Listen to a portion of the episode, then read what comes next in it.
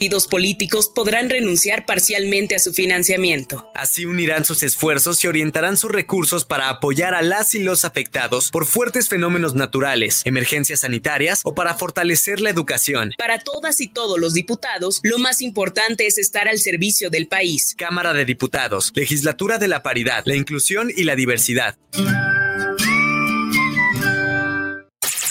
guanatosfm.net los comentarios vertidos en este medio de comunicación son de exclusiva responsabilidad de quienes las emiten y no representan necesariamente el pensamiento ni la línea de guanatosfm.net. Voces. Voces. Voces. Voces. Voces dementes. Dementes. Voces dementes. Un programa irreverente para esa mente elocuente.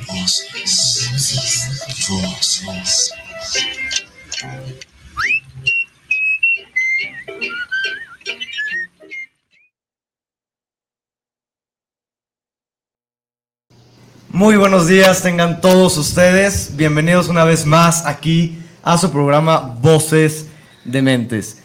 Les saludo aquí en el micrófono su amigo Carlos Machado. Carolina Payán y José Mendoza. Buenos días. Muy bien, tenemos hoy el honor de, presentarles a unos invitados de lujo en este día que vamos a tratar el tema justamente de la docencia, aprovechando que el día de mañana, Día del Maestro. Así es, un día muy especial, espectacular, muy importante, porque la docencia es algo que la verdad se nace con ella por vocación. Pues aquí tenemos a nuestros invitados, que es al maestro, inspector de zona y muchas cosas más, José Luis Guzmán Rico. Muchas gracias. Aquí con el gusto de estar en su programa. Eh, muy agradecido por la invitación. Y a nuestra psicóloga y también docente, Betsaida Almuyenta. Muchas gracias. Gracias por la invitación también. Estoy muy contenta de poder venir a compartir con ustedes pues lo, lo poco que sé desde mi experiencia como docente y como psicóloga. Eso es todo. Bueno, entonces ustedes que también tenemos nuestros invitados de locutores que también son docentes. permanentes de programa. Los de base. Ustedes, el docente Carlos Machado, el docente José Mendoza. Así es. Así es, pues es un honor de dedicarnos a esta, a esta profesión, porque creo que es muy, muy importante compartir el poco o mucho conocimiento que se tenga, que se adquiera a través de los años y compartir, sobre todo para construir una sociedad mejor, que ese es el objetivo. Así es, y cuando te gusta y amas lo que haces, la verdad, compartes ese conocimiento pues muy muy ampliamente, ¿no? Y se queda pegado con los alumnos, se queda, quedas marcado en la vida de los alumnos también. Así es. Ustedes tienen una sorpresita, ¿no? Hablando de docencia, se pusieron a hacer un trabajito, se pusieron a hacer su tarea. ah, sí. Hoy, chambeamos. bueno, primero que nada, un agradecimiento a la plantilla docente de la preparatoria 22 que hizo una colaboración con nosotros de un video, un video con un mensaje que tienen para todos ustedes. Vamos a ver el video y les recordamos antes de verlo que se agreguen a Facebook, a nuestras redes sociales, que es Voces de la pura de Mentes. Voces de Mentes es nuestro fanpage y es nuestro Face de amigos. Agréguenos, denos like y estén atentos a todas las publicaciones que se hacen todos los días para que ustedes estén al tanto de lo que sucede en esas voces. Así es, entonces vamos con el video. ¿Por qué decidiste ser docente? Eh, creo que lo principal es el amor a enseñar y a poder transmitir estos conocimientos que, pues a través del tiempo vamos desarrollando y que es momento de, saberlos transmitir, como lo mencionaste. Porque el ser humano a eso viene. Siempre estamos en aprendizaje continuo y nadie es maestro hasta que aprendes un chorro de cosas y las pones en práctica eh, sin egoísmo. Para inspirar, para potenciar habilidades y para más que nada em, sembrar curiosidad y que puedan sobresalir en un mundo en el que está muy para abajo. Bien, la decisión de eh, comenzar una eh, carrera profesional en la docencia es para eh, dar y transmitir los conocimientos que se han adquirido y también las vivencias adquiridas a través del paso por nuestra propia Universidad de Guadalajara y también en la vida profesional, profesional y de este modo em, transmitir ese, ese aprendizaje a nuevas generaciones. Decidí ser docente porque considero que a través de la educación es posible formar jóvenes que impacten positivamente en la sociedad, eh, que puedan desarrollar sus habilidades y que puedan a través de estas generar un cambio social, aminorar las brechas que existen en la sociedad y ser entes que puedan llegar a favorecer la dinámica social de la ciudad, su comunidad y de su país. Decidí ser docente porque me gusta enseñar y me gusta ayudar a las demás personas. Además considero que la educación es una parte fundamental para eh, mejorar la sociedad. Yo siempre he considerado que todo individuo está aquí en este espacio, en este tiempo, para dejar huella. Entonces creo que un maestro tiene esa magia, tiene ese poder. Un maestro con tan solo una palabra, una acción, un gesto puede cambiarte completamente tu perspectiva sobre algo. Creo que ese es el propósito o el por qué decidí ser maestra. A mí me encanta la idea de saber que yo puedo lograr algo en alguien más. Dejar una semillita para que florezca algo grandioso y creo que esa es eh, una de las principales razones por las que decidí ser docente. ¿Cuál es la cualidad más importante que todo docente debe tener? Vocación, creo que es lo más importante. La empatía, calidad humana. Bien, considero que una de las principales eh, cualidades que deben tener los docentes es la asertividad. Una buena comunicación con sus alumnos es básica para el desarrollo de eh, sus eh, unidades de aprendizaje y poder tener un buen término, llegar a un buen puerto con los eh, en conjunto entre profesores, estudiantes y los planteles educativos en el nivel cual sea. Creo que la asertividad es una de las cualidades que más deberían fomentar. Creo que dos de las cualidades más importantes, entre muchas otras con las que debe contar un docente, son la capacidad o disposición al cambio, buscar estrategias constantemente que le permitan eh, mejorar su didáctica en el aula, recursos, evaluaciones, e instrumentos. Entonces, eh, buscar elementos que le permitan mejorar su práctica docente e innovar en ella. Y por otro lado, la empatía, eh, dar las clases como nos gustaría a nosotros, generando ambientes de aprendizaje favorables donde los estudiantes pues tengan la confianza de opinar, de equivocarse, de errar y que finalmente a través de esa práctica que desarrolla en ese ambiente de aprendizaje donde se siente cómodo, pueda lograr los objetivos y desarrollar las capacidades que se plantean. muy importante que todo docente debe tener es la paciencia. Em, tenemos eh, infinidad de alumnos y cada alumno es un mundo, cada alumno aprende de formas muy diferentes, entonces eh, considero que debemos ser pacientes con cada uno de ellos y pues ayudarlos en lo que más se, se requiera. Una de las principales cualidades que debemos encontrar en los docentes, a mi parecer, es la empatía. Eh, un docente debe ser muy empático con las situaciones individuales que se presenten eh, para cada estudiante. Esto va a crear un ambiente de armonía, un ambiente eh, de confianza, que es lo que al final se debería lograr siempre en todas las aulas. Esta confianza se da a partir de la empatía que tenga el profesor o el docente frente a su grupo. Un docente puede ejercer diferentes papeles frente a sus alumnos. Puede llegar a ser una figura eh, de autoridad, como un padre de familia, puede llegar a ser un amigo, y para desempeñar todos estos papeles eh, debe haber empatía de parte del profesor siempre.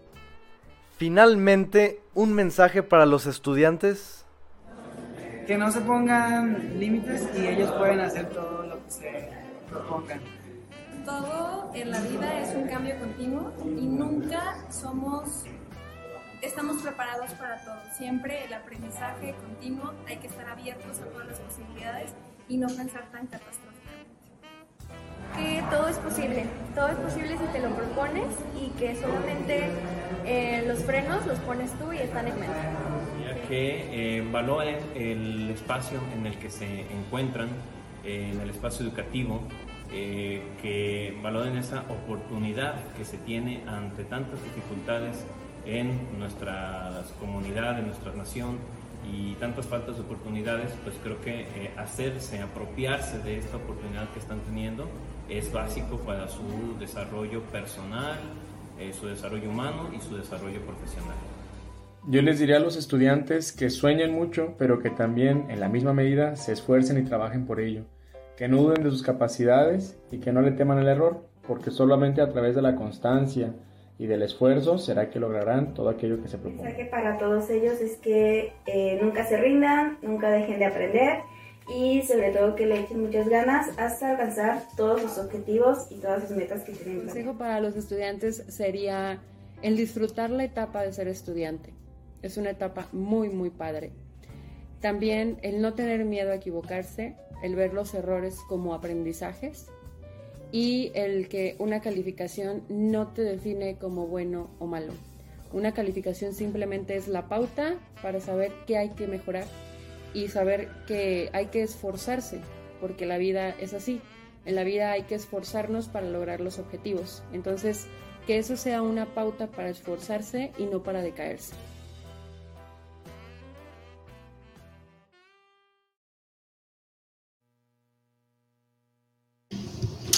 Bueno, ya estamos de regreso aquí en su programa Voces de Mentes. Recuérdenlo, por favor, agréguenos a Facebook. Sus redes sociales es Voces de la pura de Mentes, Voces de Mentes.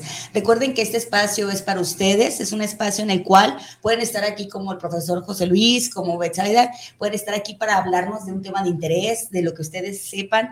El siguiente programa, por ejemplo, vamos a hablar sobre lo que viene siendo el fisicoculturismo, para que no se lo pierdan, para que se den cuenta de la diversidad de temas que tenemos aquí en Voces de Mentes.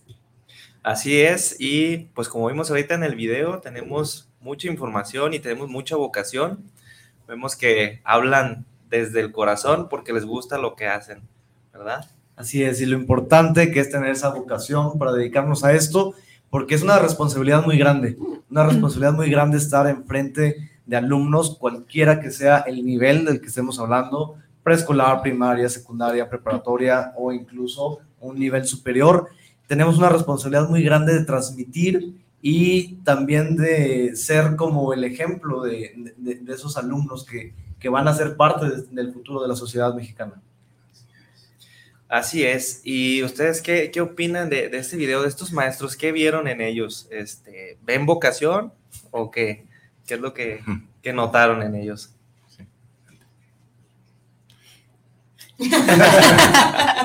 No se pongan nerviosos. No, no, yo luego, luego, cuando, cuando veo a estos maestros, yo me identifiqué muchísimo con lo que ellos decían. Entonces, este, por ejemplo, sobre todo en el tema de la empatía, digo, es súper necesaria y por lo menos yo lo vivo muchísimo más con los pequeñitos, porque ellos apenas están viviéndose en ir a la escuela, están aprendiendo a tener rutinas, entonces es generarles un espacio seguro en donde ellos se sientan contentos, que, que este, se sientan listos para aprender.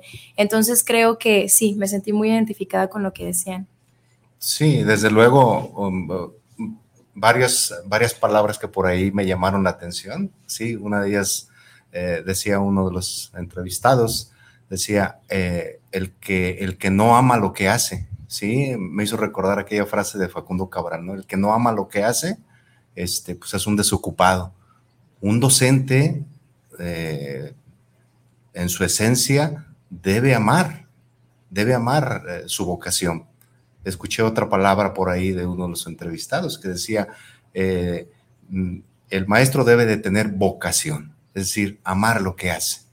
Y ya de ahí para adelante, al amar aquello que realiza en su día a día dentro del aula, dentro de la escuela, pues porque hay, es un tema muy amplio, el tema educativo, el tema de la labor del docente, pero partiendo de que el maestro aprecia, se siente con ese sentido de pertenencia eh, en lo que realiza, mm, es maravilloso, ¿no? Ya cuando el maestro está realizando aquello desde el corazón. Creo que es algo importante eh, hablar un poquito sobre la cuestión de educación aquí en México para saber de qué forma es cómo trabajan los docentes, ¿no? ¿Cuál es el reto al que se enfrentan? Eh, recuerden que aquí en México la educación es gratuita, AICA, y sobre todo que es, es amplia, es obligatoria, por así decirlo, para todos, eh, en todos los niveles, porque aunque digan que ya en la prepa o en la universidad es, o sea, supuestamente es obligatoria todavía, ¿no? Aunque digan que ya no, es el libre del río.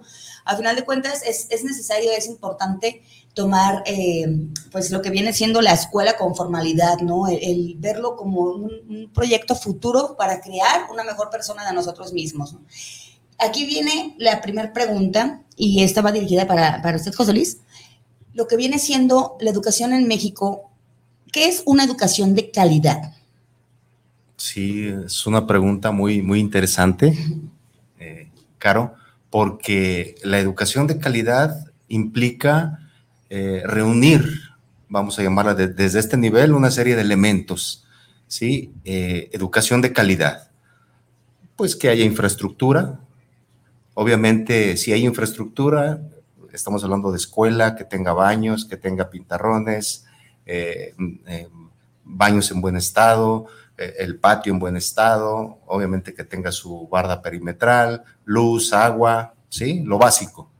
Pero luego viene algo esencial en una escuela, que todas las escuelas tengan docentes, tengan sus maestros.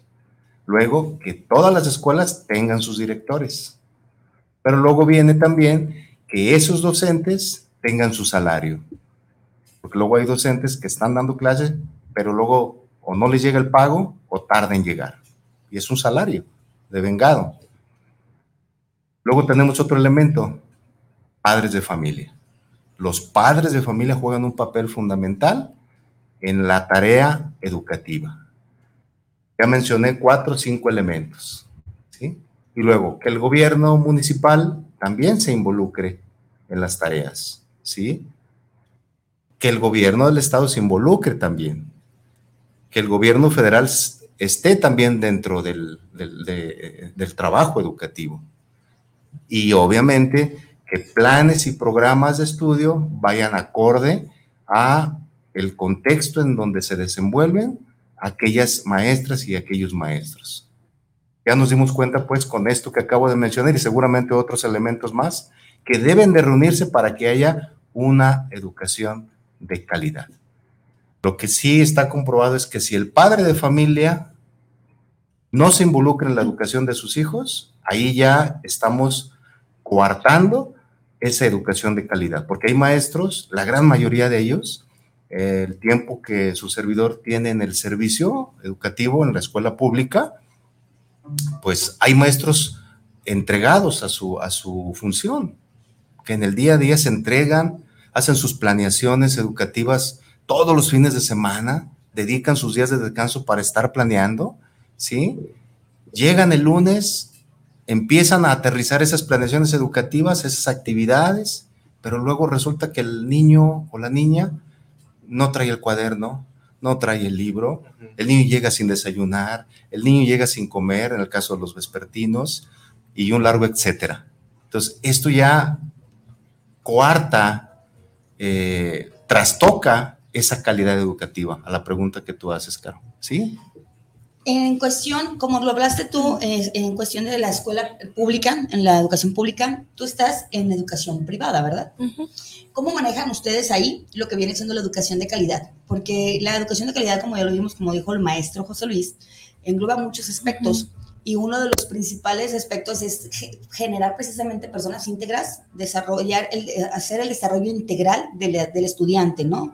O sea, desde la cuestión eh, teórica, práctica, este, cognitiva, a la cuestión precisamente de la psique, ¿no? La cuestión emocional, socioemocional. Entonces, ¿de qué forma ustedes, tú como maestra y a la vez como psicóloga, se trabaja la cuestión de la educación de calidad? Bueno, pues sí he encontrado una gran diferencia entre lo que es este, la práctica docente en una escuela pública y en una privada, porque si bien es cierto, también se tienen que reunir todos estos elementos que ya mencionó el maestro, eh, una de las ventajas que yo veo de haber trabajado en el, en el factor, bueno, en la escuela privada, es que el alumnado, para comenzar, es, es menos. o sea, son menos niños y como docente eso a mí me ha permitido tener una, una atención más personalizada con ellos. Entonces creo que ese juega un papel importante, ¿no? Y también que de cierta manera los papás se involucran de una manera distinta, al ser ellos quienes buscan un servicio este, de una educación personalizada para sus hijos.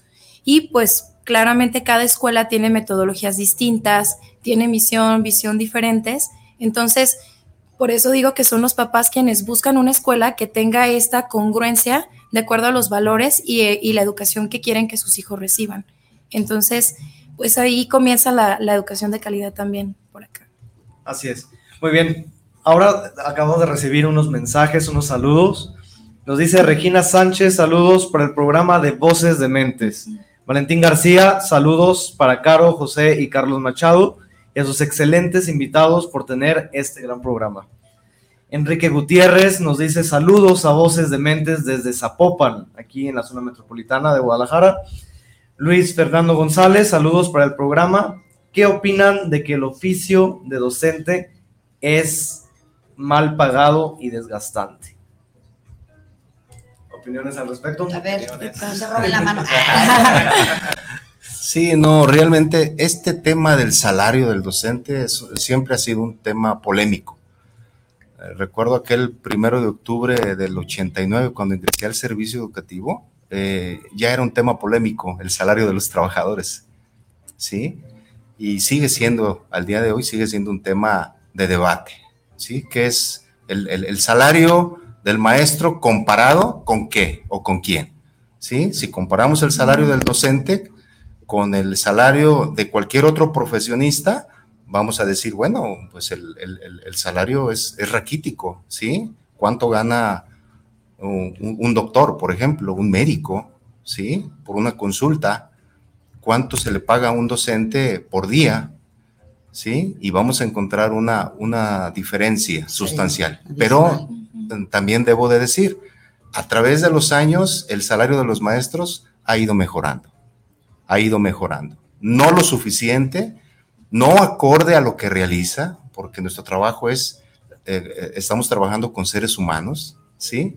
Nosotros trabajamos con seres humanos, con niñas, con niños, eh, y que muchas de las veces esas niñas, esos niños, mm, pues traen vacíos emocionales muy fuertes, muy fuertes que los están marcando para, para toda la vida y que en ocasiones, cuando llegan a la escuela, ¿quién creen que es el que eh, le siembra la semillita de la esperanza? Voy a utilizar ese término. La maestra, el maestro. ¿Sí? Entonces, en cuanto a lo del salario, sí es un tema polémico. Puedo decir que en este momento eh, falta mucho por mejorar en términos salariales. ¿Sí? Así está. También está el tema de, lo, social y del valor que se le da al ejercicio de la docencia. Y haciendo esta comparación también con, con otros lugares, yo he tenido también la oportunidad de dar clases en Canadá, por ejemplo, y yo he visto esas grandes diferencias, porque en Canadá un maestro tiene el mismo salario que tuviera un gerente de algún negocio, de alguna empresa. Y este valor que se le da, porque nos, nos comentabas hace un, un momento el salario, por ejemplo, de doctores o, de abogados, etcétera, y quién forma a los doctores, a los abogados. ¿no? Entonces, es entender también el valor y la importancia que tiene la labor docente en el desarrollo educativo de todas las profesiones. Así es, y como, como lo comentas, este, a veces no le damos el valor que tiene el docente, ¿verdad? No le damos su lugar y no lo, vamos a llamarlo así, compensamos con el salario que debe de tener. Aquí nos dice Carlos, en Canadá pues es muy distinto, ¿verdad? ¿Quién forma a los médicos, como ya comentaban? Y la verdad es que nosotros tenemos todavía muchísimo trabajo por hacer con los alumnos y eh, a veces el salario a nosotros no nos detiene. ¿Por qué? Porque tenemos esa vocación de querer formar personas mejores a futuro. ¿Qué pasa cuando llega un alumno y te dice, maestro, tengo un problema, en mi casa no me escucha? ¿Quién es el único que lo escucha? Pues el docente, ¿verdad? Y a veces, vamos a llamarlo así, ¿verdad? los niveles mayores, los gobiernos, el federal, el estatal, llamémoslo así, no tiene cuenta de eso. No sabe o no quiere darse cuenta que el docente tiene un papel muy importante, ¿verdad? Entonces no es remunerado de tal manera. Tenemos también, perdón, trabajo en casa, tenemos trabajo en casa, que a lo mejor trabajamos fines de semana, que deberíamos estar descansando. a lo mejor trabajan Trabajamos fines de semana. Vacaciones, parte de vacaciones, estamos apurados antes de regresar a clases porque, oye, no tengo preparado esta cosa, no tengo preparado esta otra, ¿qué voy a hacer? Entonces estamos muy apurados y eso tampoco se ve detrás de, ¿verdad? Pero tenemos nosotros la vocación porque queremos un, para nosotros, un país mejor. ¿Cómo vemos el salario precisamente en la parte privada? Bueno, ahí sí es, es muy variante porque depende mucho de la escuela en donde se, se esté trabajando, pero de igual manera, este, el esfuerzo como maestro implica lo mismo, porque precisamente esta vocación de la que hablamos me invita a mí, y hablándoles desde mi experiencia, a decir, ¿sabes qué? Quiero una experiencia de aprendizaje para mis niños y de mis propios recursos voy a buscar este, algo que me ayude a, no enseñarles las frutas. Entonces yo buscar las frutas y traerlas, eso también se vive en un sector privado, porque depende mucho del maestro, depende mucho de las ganas que tenemos de que nuestros alumnos aprendan. Entonces siempre va a haber un plus ahí de nuestra parte. Y sí, de- definitivamente los salarios son muy diferentes, pero como mencionaban hace ratito, eso no nos detiene para llevar a cabo nuestra labor. Ahora, llénanos un poco el tema del aprendizaje. Yo tengo pues una pregunta.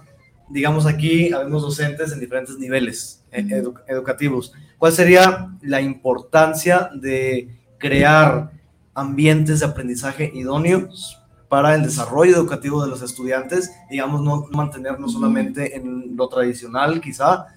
¿Ha habido alguna política, algún cambio dentro de sus instituciones que hayan servido de mejora en este sentido, eh, de crear estos ambientes de aprendizaje para ellos?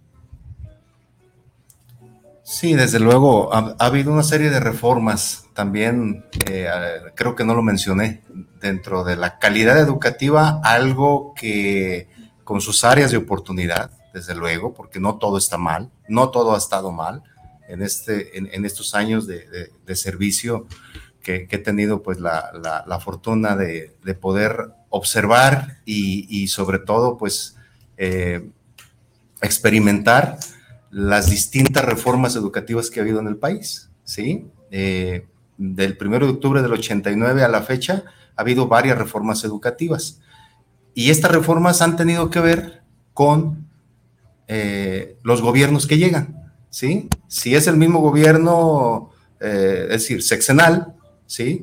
Bueno, pues continúan esos mismos planes y programas con algunos ajustes, desde luego. A raíz de que llega eh, un partido diferente al poder en el año 2000, ¿sí? El PAN, viene un cambio en, los planes y programas, ¿sí?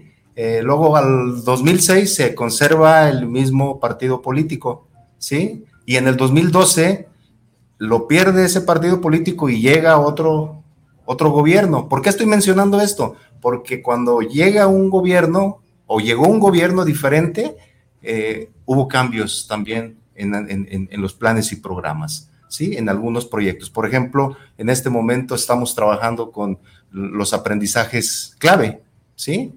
Claro que hay que, hay que rescatar las áreas de oportunidad de lo que ya teníamos.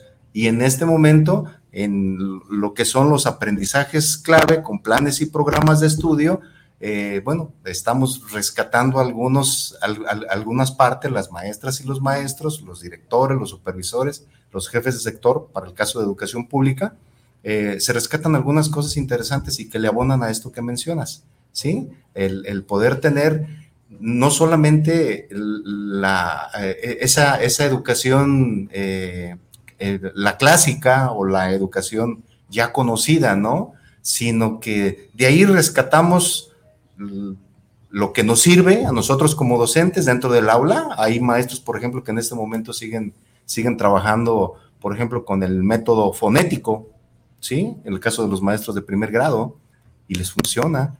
El- hay otro método mm, que también les ha, el método silábico, ¿sí? Y que también les sirve a los maestros, ¿sí? Porque los niños aprenden a leer y a escribir. Hay otros maestros que se salen de ese, de, ese parámetro y están utilizando otra serie de estrategias de lo tradicional y que, le, y que les sirve y que ven que sus alumnos están aprendiendo no solamente a leer y a escribir, sino que están comprendiendo lo que leen. Es.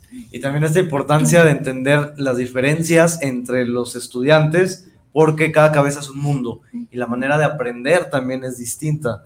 Y entender esto, por ejemplo, lo que ya nos decía Garner en su teoría de las inteligencias múltiples, que hay diferentes maneras también, diferentes tipos de inteligencia y que muchas veces si nosotros vemos a, a un alumno que solo se la pasa dibujando, rayando y, y muchos maestros a lo mejor en ese desconocimiento no, no abordan eh, eh, esa, esa situación para poder empujarlos en esa área, digamos, para su, el desarrollo de su aprendizaje. ¿Cómo abarcaríamos esto dentro quizá de la psicología educativa? ¿Cómo abordarlo? ¿Cómo entender, digamos, a cada alumno de manera independiente o cómo desarrollarlo? ¿Alguna sugerencia? Pues algo que a mí me ha llamado mucho la atención es que últimamente se ha traído mucho al área educativa todo este tipo de conocimientos. Entonces ha sido parte de la formación de los docentes. Eh, por ejemplo, ahorita en los consejos técnicos donde eh, de cierta manera nos, nos, comparten, por ejemplo, todo lo, lo, que tiene que ver con este, habilidades socioemocionales. Es algo que a lo mejor hace años no estaba tan presente como ahorita.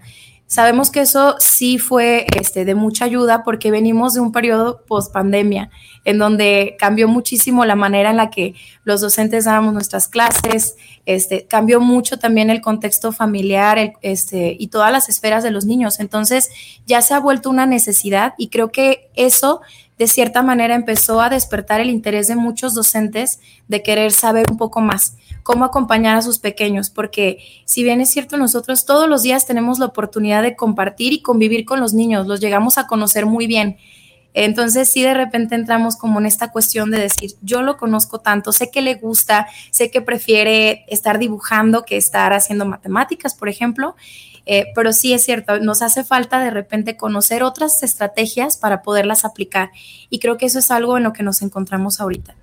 Llegaron otros saluditos. Eh, Martín Gómez, saludos desde Bonner Park, California. Saludos por este interesante espacio. Eh, buenos días. El salario del docente en educación básica ha avanzado, pero no de acuerdo a la inflación. Por ejemplo, en términos de hora en educación básica creció eh, de hace ocho años hacia la actualidad un 20%. Pero, por ejemplo, el litro de gasolina está 60% más caro que hace ocho años. Y si buscamos más ejemplos, encontramos más situaciones de este tipo en los productos de consumo de parte de René Mundo. Así es, tienes muchísima razón. Quiero aprovechar para mandar un saludo a toda la familia Payán, sonorense, allá que nos están escuchando, Nogales, Sonora, eh, Ejido, eh, a mi madre, a mi hermana docente, que ella está en la experiencia del inglés, es como coordinadora y todo, o sea que también tiene una experiencia y después la vamos a tener aquí en el programa para hablarnos, porque es, es muy diferente la dinámica, o sea, es lo mismo la enseñanza, por así decirlo, pero al final de cuentas, como lo dijimos ahorita, ¿no? O sea, son diferentes los grados diferentes, hasta incluso el idioma, ¿no? O sea, imagínense cómo enseñar un idioma, ¿no? A, bueno, yo estoy demasiado my pronunciation is not very good y así para el inglés, ¿no? Pero algo, algo que, que, que, me llamó mucho la atención y que me gustaría que nos platicaran un poquito sobre su experiencia ya personal es la cuestión de cómo, como lo dijimos ahorita, cada niño es especial, cada niño es diferente, ¿no? ¿De qué forma en la cuestión de la, de la educación básica, que es este, de primaria y secundaria, tenemos, existe un gabinete psicopedagógico, lo que viene siendo USAER? Eh, en cuestión de la, de, la, de la, escuela pública, ¿cómo manejan eh, ese gabinete? ¿De qué forma ayuda a los estudiantes a generar un desarrollo integral? Y en cuestión de la pública, de la privada, perdón, tú haces tu función eh, como docente, pero a la vez te transformas en psicóloga, precisamente, no en terapeuta. Nos gustaría que nos dijeras cómo funciona esa dinámica ya en la cuestión privada, por favor. Sí, comentemos contigo. Va. Sí, no, realmente los, eh, y hace, hace algunos días por ahí en, en, una de las escuelas de la, de, la zona escolar, eh, tengo cuatro escuelas matutinas y cuatro vespertinas, y precisamente me abordaba un padre de familia en estos días y me decía, maestro, en esta escuela no tienen USAER, y le digo, fíjese que no, de las cuatro escuelas matutinas solamente en una tenemos USAER. Eh, en el turno vespertino también solamente una. Es decir, no todas las escuelas primarias públicas tienen equipo de USAER, ¿sí? Eh, partiendo de ahí, ¿sí? Porque luego se puede pensar de que en cada escuela primaria pública hay un equipo de USAER. Sería magnífico, eso es una opinión eh, muy personal, porque a lo mejor si le preguntan a otro supervisor y a lo mejor va a decir, no, este, en tal escuela no quieren al equipo de USAER, ¿sí? Eh, un equipo de USAER, bueno, está conformado por un equipo, por, por un equipo de docentes multidisciplinario que abordan distintas especialidades. Por, ejemplo, eh, lenguaje y comunicación, ¿sí? Por ejemplo, psicología, ¿sí? Eh, por ejemplo, los alumnos que tienen hiperactividad, ¿sí? Entonces, este equipo eh, multidisciplinario de USAED es muy necesario en las escuelas, en las escuelas primarias. donde tenemos en este momento ahí en la zona, en la escuela, ¿cómo se maneja?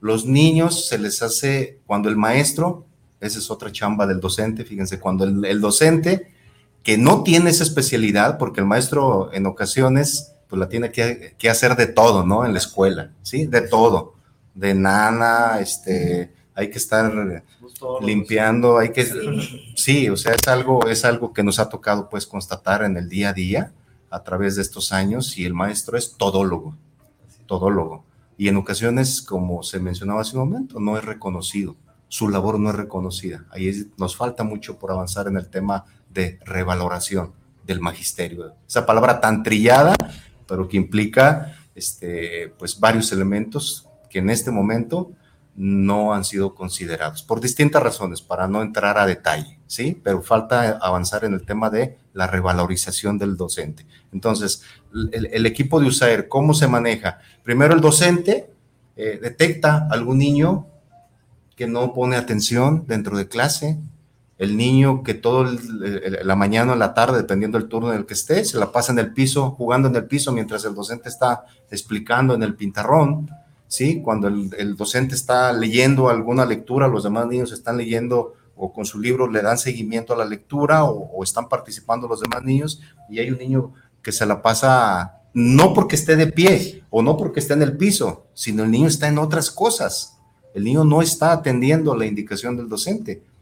¿Cuál es la labor del docente? Detectar ese alumno, registrar cuando, digo darle seguimiento, ver cómo sobre los días, si él evoluciona y si el niño sigue con esa conducta, mandar llamar al papá, informarle a su autoridad, que es la directora, el director, mandar llamar al padre de familia y ver qué problema tiene el niño o la niña. Registrarlo en la bitácora y como el maestro no es especialista exactamente en ese tema, porque a lo mejor el niño trae un daño neuronal, entonces hay que mandar a hacer unos estudios al alumno. Bueno, el maestro cuando ya detectó eso y hay equipo de USAER, se pide la intervención de USAER.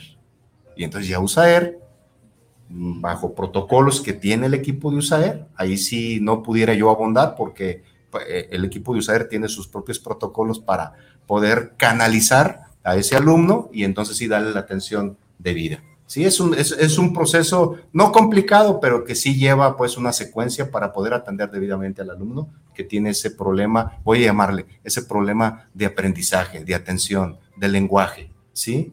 Eh, de, poder comprender lo que está sucediendo alrededor, ¿sí? Este, es muy, es muy, este, muy amplio el tema de, de, de USAER, ¿sí? ¿Y en tu caso, Beth? Bueno, pues desde, desde mi perspectiva a mí me toca vivir como estos dos roles porque no es como que me pueda quitar mi traje de psicóloga cuando estoy en la escuela como maestra ni viceversa. O sea, siento que es algo que de cierta manera están, están ambos roles ahí y eso me ha permitido eh, pues tener como este ojo clínico a la hora de poder enseñar. Entonces, respondiendo a lo que hace ratito comentábamos de lo que es una este, educación de calidad, precisamente implica que las escuelas que más quisiéramos que todas tuvieran este, un departamento psicopedagógico que permita no solamente acompañar a los alumnos, sino también a los maestros. ¿no? En este proceso de cuando detectamos algunos signos es, importantes en los niños que queremos que sean atendidos, pues a veces no sabemos cómo. Entonces, esa es parte de la chamba del psicopedagógico, de ayudarnos, de venir, de acompañarnos y de poder crear este, este eh, contexto en donde también puedan los papás participar los directivos, que pueda este, darse este trabajo en conjunto por el bienestar de los pequeños. Entonces, desde mi rol, me toca vivirlo de manera un poquito más sencilla, se pudiera decir, porque, por ejemplo, voy a retomar este ejemplo que mencionaba el maestro, ¿no? Del niño que o la niña que no pone la atención durante las clases. Ahí, pues a mí me ayuda, uno, tener comunicación con los papás, averiguar qué puede estar pasando, este, y eso es una herramienta para poderlo aplicar con el pequeño en el salón, ¿no? Entonces, sí creo que es importante poder tener esta función en todas las escuelas para poderles dar a nuestros niños esa, esa educación de calidad, ese acompañamiento, porque en este proceso de hacerla de todo, también nos toca ver mucho de lo que los papás no ven o de lo que los directivos no ven. Perfecto, muchísimas gracias por sus comentarios, por su experiencia, por compartirnos. Vamos a escuchar una canción de André Mendy que se llama Claridad, que es de su álbum Tiempo de Entrega, para que despejemos un poquito la mente también. Y después vamos a regresar con nuestra sección de demencia, en la cual escucharemos un poco de lo que viene siendo la psicopedagogía, o sea, de cómo funciona. Es para que se den también una idea de cómo funciona el gabinete psicopedagógico, precisamente en, en, eh, de. Y también tendremos a, a aquí También eh, vamos a cerrar, vamos a cerrar con también comentarios de alumnos, alumnos y mensajes que tienen para nosotros los docentes. Perfecto. Vamos a la canción y después a demencia. Regresamos.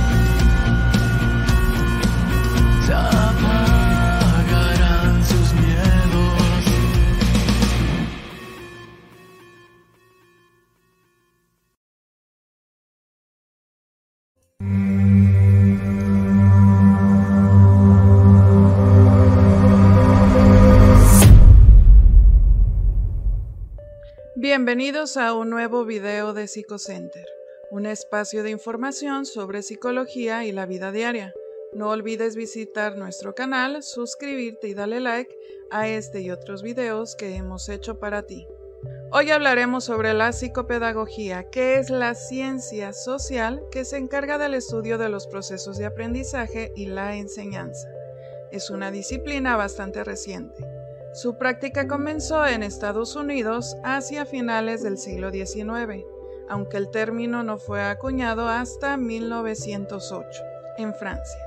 Como el propio término indica, esta disciplina es el punto donde convergen otras dos ciencias, la psicología y la pedagogía.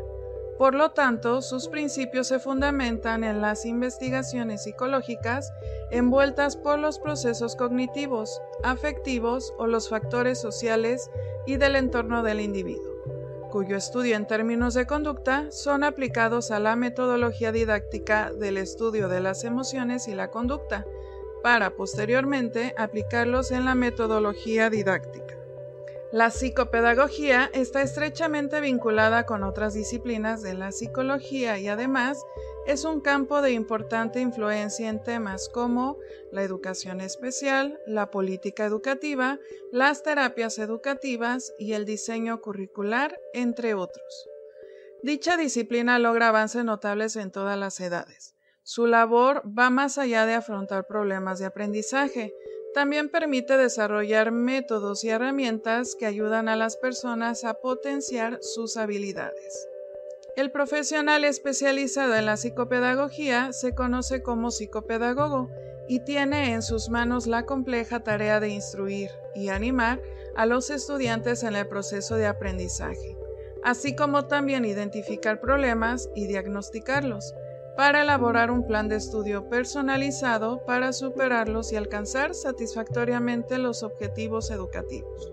Las áreas de evaluación en un diagnóstico psicopedagógico son área cognitiva, que se refiere a la evaluación de la atención, concentración, memoria, lenguaje, pensamiento, psicomotricidad y percepción. Otra área es la socioafectiva, que evalúa el entorno familiar, escolar y dimensión personal. El área de lectura y escritura, que evalúa la calidad, la velocidad, los errores de la lectura y escritura, así como la comprensión lectora, entre otros. Y por último, el área de cálculo, que evalúa la comprensión del lenguaje matemático, el manejo de operatorias oral y escrito y resolución de problemas, entre otras. Las personas tienen estilos de aprendizaje distintos, predominando en ellas un patrón específico que influye en la forma individual de adquirir conocimiento, ya sea visual, auditivo o kinestésico. El modelo de aprendizaje estandarizado suele generar Hola, mi nombre es Carlos y soy estudiante de la Prepa 22. Mi nombre es Daira Guadalupe Estudio Alejo, estudio en la preparatoria 22. Muy buen día, mi nombre es Ángel Luis Rivera, estudio en la preparatoria número 22 de Buenas tardes, mi nombre es Bruno Alejandro García Castro, soy de la Prepa 22 de. Hola, mi nombre es Juan Carlos, eh, soy estudiante de la preparatoria 22. Hola, buenas tardes, mi nombre es José Valeria Delis, soy estudiante de la Prepa 22. Buen día, mi nombre es Oscar Giovanni Silva Sánchez y soy estudiante de la Prepa 22. Hola, ¿qué tal? Me llamo Jesús Gabriel, soy estudiante de la Prepa 22. Hola, mi nombre es Juan Armenta, soy estudiante de Prepa 22. Mi nombre es Edwin Macías, soy estudiante de la Prepa 22. Hola, mi nombre es Mauro Mucharita y soy de Prepa 22. Hola, mi nombre es Natalia y voy a la Prepa 22. Hola, ¿qué tal? Mi nombre es Alexa y soy estudiante de la Prepa 22. ¿Qué esperas de un docente para tu desarrollo? Pues creo que el respeto mutuo es lo más importante, porque pues, si no existe el respeto, pues ya lo demás se desmorona. Yo aprendo más cuando me explican así, tal cual las cosas, no que, ay, ahí está el pizarrón, copienlo y anótelo y ya. Yo espero una buena comunicación entre el profesor-alumno para que el alumno tenga confianza, seguridad y ganas de aprender algo nuevo. Comparte una experiencia inspiradora que hayas tenido con un docente. Yo recuerdo en la secundaria que estaba en la dirección yo estaba porque me iban a correr y estaba con mi mamá al lado y de repente veo que entra un profesor y aboga por mí, que yo soy muy buen estudiante, que, que soy inteligente, entonces me mantienen en la secundaria y desde ahí es el, el profesor habla conmigo y empiezo a, estudiar, a tener buenas calificaciones y desde ahí, por gracias al profe, logré salir la secundaria. Iba en tercero de, de, secundaria. Y recuerdo que ese día no sé, se había muerto mi bisabuela, ya no tenía ganas de nada de estudiar y me agarré el salón, de, me triste, no, sé, no, no hallaba ni una puerta. Y un maestro me dijo, salió, me dijo, salió a hablar conmigo y me dijo, es que tú eres una gran persona, pues tú lo que tú te propongas lo vas a hacer siempre y cuando pongas la mejor disciplina en ti.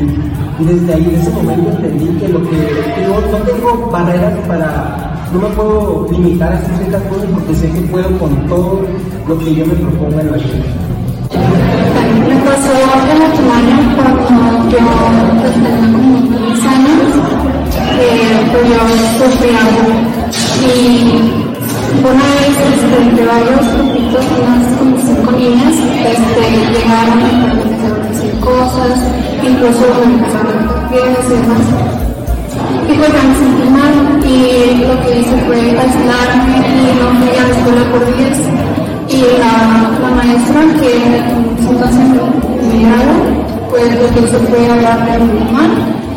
Y pues hablé con ella y me dijo este, que preparar que, que va a haber una manera de, de castigar pues, a los niños que les interesaba que yo me sintiera aquí, me sintiera cómoda en, en mi escuela y, y pues algo que, que pues todavía guardan y en mi no se puede decir porque pues es algo que que pues debo de porque pero era uno de los que se había seguido y el que una maestra que se interesaba en eso, pues, pues sí, sí me ¿Un mensaje que tengas para tus maestros? Bueno, es que creo que todos podemos poner nuestro granito de arena de, de otra vez regresando con el respeto y, y pues también eh, me gusta mucho a los profesores que tengo actualmente, eh, sus dinámicas de, cómo dar su clase, que nos platican y nosotros nos podemos sentir eh, en, la clase prácticamente, no nomás a, nos, nos, apuntan en el pizarrón o, o prácticamente nos dejan todo a, a que nosotros lo hagamos solos. Principalmente los estimo mucho, los respeto porque hacen súper bien su trabajo, nos explican bien el tema y, y gracias. Este, pues yo creo que cada profesor hace muy bien su trabajo y, y, la verdad agradezco pues todo lo que nos han enseñado y nos han inculcado porque sea lo de cada quien, cada maestro hace su esfuerzo y la verdad se valora mucho eso. Que, que los maestros, como hay algunos que no entienden, que haya más dinámicas para que los alumnos entiendan y pueda haber mejores estudiantes. Pues que muchísimas gracias por darnos las, las enseñanzas, tiempo de enseñarnos. Y ahorita con los maestros que tengo que ser un poquito más liberales y que nos entiendan un poco mejor. Pues lo primero que pueda ser más accesible a, pues a la forma de entender y aprender de cada estudiante, porque hay unos que entienden más estudiando, otros viendo videos, y hay pues, muchas más formas para aprender que muchas personas tienen. Y también que tengan paciencia porque es mucha tarea. Ya. Que sean un poco más empáticos con los alumnos y más pacientes, porque no todos aprendemos de la misma forma y a veces mismo ritmo que los demás. Maestros queremos vivir más, no nos dejen más tarea.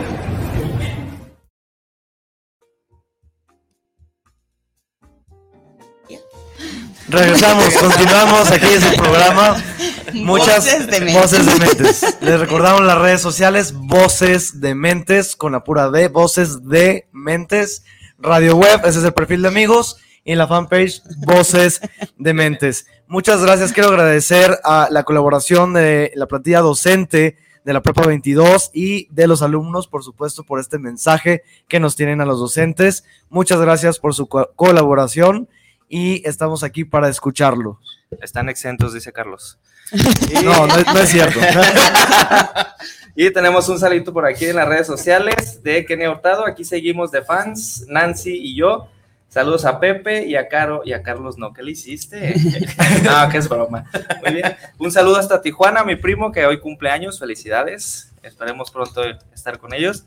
Y pues muchas gracias a los invitados de hoy. Estuvieron de lujo, mucha calidad y es un tema muy vasto, como ya decíamos. Les, les recordamos, vamos a subir el, el video de lo que es la psicopedagogía a las redes sociales para que lo terminen de ver, porque cuestiones técnicas de tiempo, pues ya no, no pudimos Así es. pasarlo completo, ¿no? Y se acabó lo que se vendía. Y un, un saludo muy especial y una felicitación a todos los maestros. Gracias por su labor, por nuestra labor en, en la Ay, docencia. mi mamá. El día de mañana, Día del Maestro. Felicidades a todos. Y pues bueno, eh, algo que quieran comentar ya para despedirnos, así super flash, sobre la cuestión de la educación, de que, que- ¿a qué les invitarían ustedes a los padres de familia para que participen en la educación?